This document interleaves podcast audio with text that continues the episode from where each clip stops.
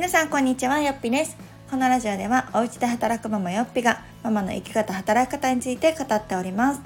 えー、今回は全国旅行支援についてお話をしたいなと思います。まあ、この支援自体についてお話しするというよりもですね、あのこういうお得な制度を使ってですね、あの旅行とか行きやすいまあ自分の働き方であったらいいですよねみたいなお話ができればと思ってるんですが今ねテレビとかでもすごく話題になってる10月11日からスタートしました全国旅行支援。皆さん、えー、何か予約されましたでしょうか、えー、我が家はですね、えー、1泊2日の旅行を予約しました。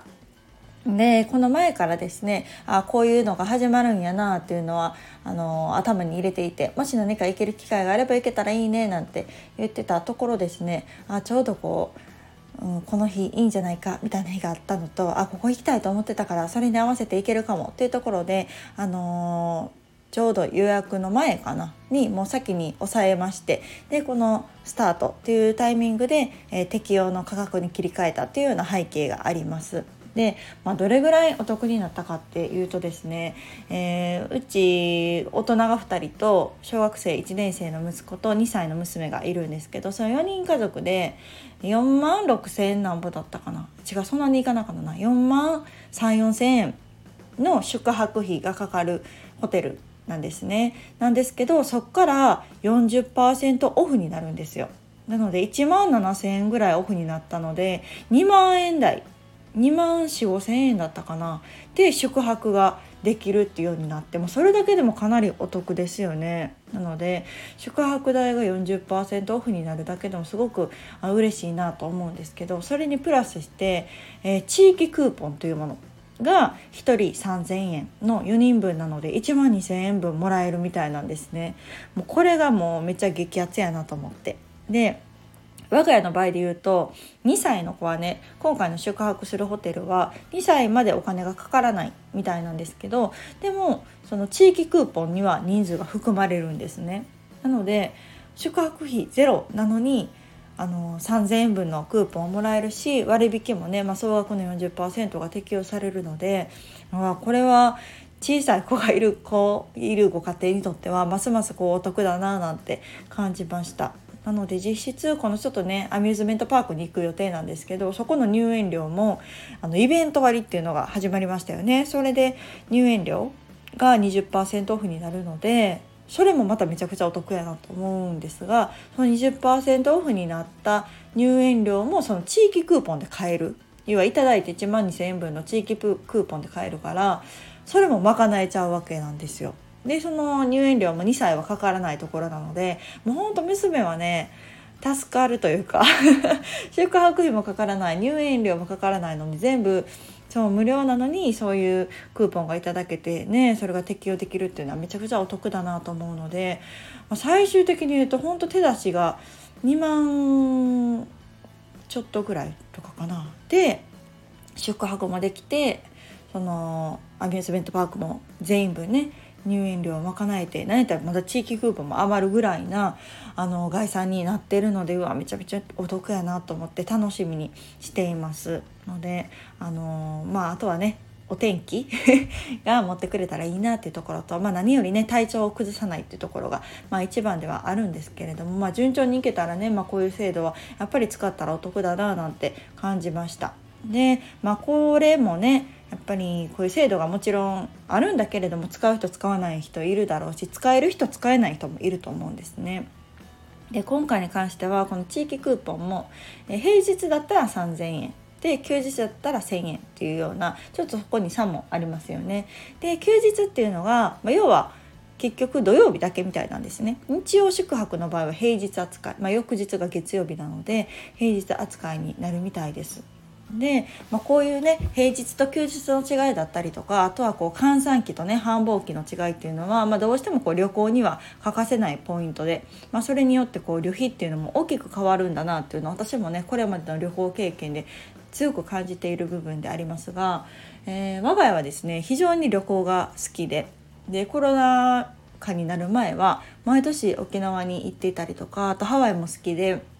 結婚式もねハワイに行ったり初めて海外旅行に行ったのも私大学生の時かなに夫とハワイに行きましたそうで息子が3歳の時にも家族ね私の父母と一緒にあと息子も一緒にね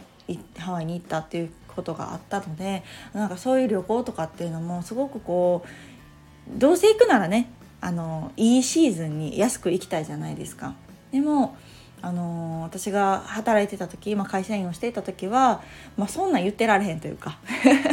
ねなんかもうじゃあ1週間休みますとかってなかなか言えなかったし私有給って多分1日も取ったことないんですよ。あの辞める時以外ね最後の有給消化以外はその有給カードみたいなのもなんか上長に預かられててなんか有給が取れるなんてことはほぼほぼなかったんですね。でましてや、まあ、仮に取れたとしてもね自分の好きな時にいつでも取れるっていうわけじゃなかったからもちろんこうイベント行事もあるし普段は授業も何よりね持ってるのでその、ね、何曜日何曜日の何時間目と何時間目とかって私授業見ないといけないのにその日じゃあ一緒見ますなんてやっぱり簡単に言えないところが私先生業の辛いところやなっていうのを当時感じてました。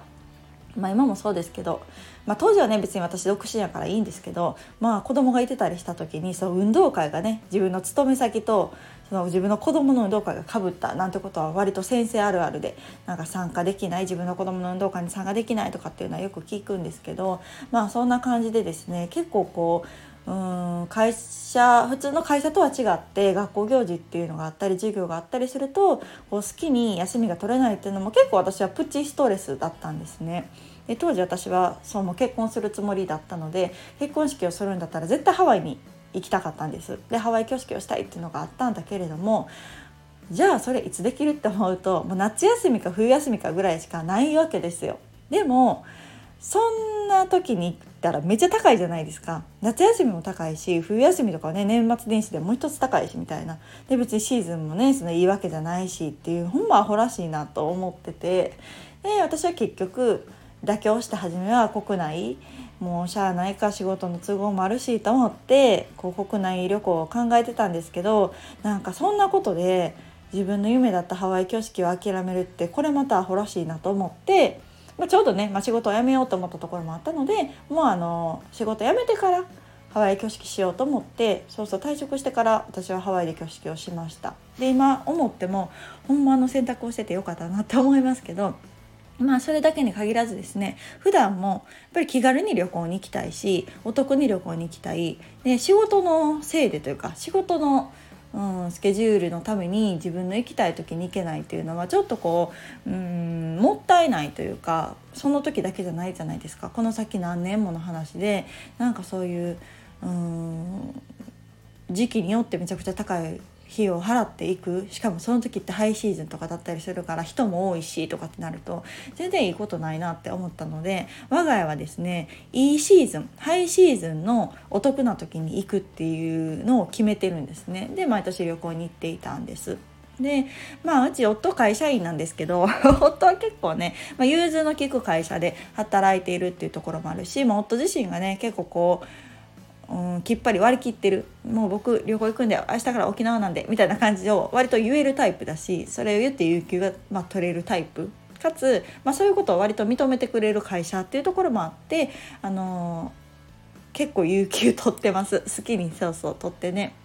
やってまあ羨ましいななんて思うんですけれども、まあ、そういう夫の会社が、ね、ある理解があるからこそ、まあ、私が逆にこうフリーランスで、あの、いつでも合わせやすい合わせやすいというところもあって我が家は結構ね無旅行に関しては結構フットワーク軽く行きたいと思ったら「じゃあその日有給取るわ」って夫が言って「じゃあ私も仕事調整して」みたいな感じで行くようにしています。でこういうフットワークの軽さっていうのも結構大事やなと思っててなんかこう、まあ、働き方っていうところに通ずるんですけれどもやっぱりこう自分の私生活も含め自分の、まあ、人生の時間スケジュールをこう会社にこう決められるというか、まあ、会社に縛られるっていうのはすごくこう窮屈だなと感じるんですねで特にこういう旅行とかの場合ってこの日に行きたいとかあこの日行けるんやったら行こうみたいなことってまああるじゃないですか。なのでそれも行きたいのに行けないとかね、うん、あこの日やったらこんだけね、同じホテルに泊まって同じところに行くのに倍ぐらい値段が違うとかと思うとなんかそれって、ね、働く意味あるとまでは言わないですけどなんかねもったいない本当もったいないなっていうところ。うんがあったりするのでなんかこう前に言った身軽であることっていうのもそうですけど自分自身がやっぱりこう軽くフットワーク軽くあることって人生を豊かにすることにつながってくるんじゃないかなと感じました。ので今回のそのね全国旅行支援に関してももちろんこう行けないっていう方もいらっしゃると思うしうんいろんな声が出てるのも私も見聞きしますけれどもやっぱり国としての制度だし、まあ、使えるものは使おうっていう人がいていいんじゃないかなと思うし、まあ、そういう人たちが経済を回すっていうのも、まあ、役割分担としてもありなんじゃないかなと思いますので私はこう今回乗っかってみました。うん、でまたねあの、まあ、宿泊はねちょっとどうしても今回限りになるかなとこのイベントを使ってはね。あの宿泊の補助を使っては今回限りっぽいんですけどイベント割に関してはあの日帰りでも行けますしね。結構こうディズニーランドとかユニバとかレゴランドとかあとアンパンマンミュージアムとか。なんかその辺りも全部20%オフになるらしいのであのまあもちろんねなるかどうかっていうのは調べていただいた方がいいんですけれども対象施設っていうのはねいろいろあるんですけれども結構こう映画とかもね対象になるっていうことなので、まあ、こういうお得な制度っていうものをねできる限り使って、まあ、自分の人生を楽しくうん、お得に楽しめたこのコロナで苦しんだ分ねいろいろ抑制されてる分なんかこうちょっとお得があってもいいんじゃないかなと思いますので是非皆さん見てみてください。全国旅行支援。でまあいろんなねサイトがあってあの楽天とかじゃらんとか JTB とか窓口あるんですけれども、えー、私がいろいろ比較したところですね楽天トラベルが、まあ、最大60%オフにまで引き上げれるぐらいお得なねあのーなんか宿のクーポン10%オフになるクーポンがあったりとかあと0と5のつく日にあの申し込んだらよりお得になるみたいなのがあったので是非楽天トラベル見てみてください。対象は宿だったらねすっごくお得に泊まれると思いますし、まあ、12月末ぐらいまでかな期間限定になると思いますのであのぜひチェックしてみてはいかがでしょうか。また概要欄にも貼っておこうかなと思います。ではまた次回の放送お楽しみに。さよなら。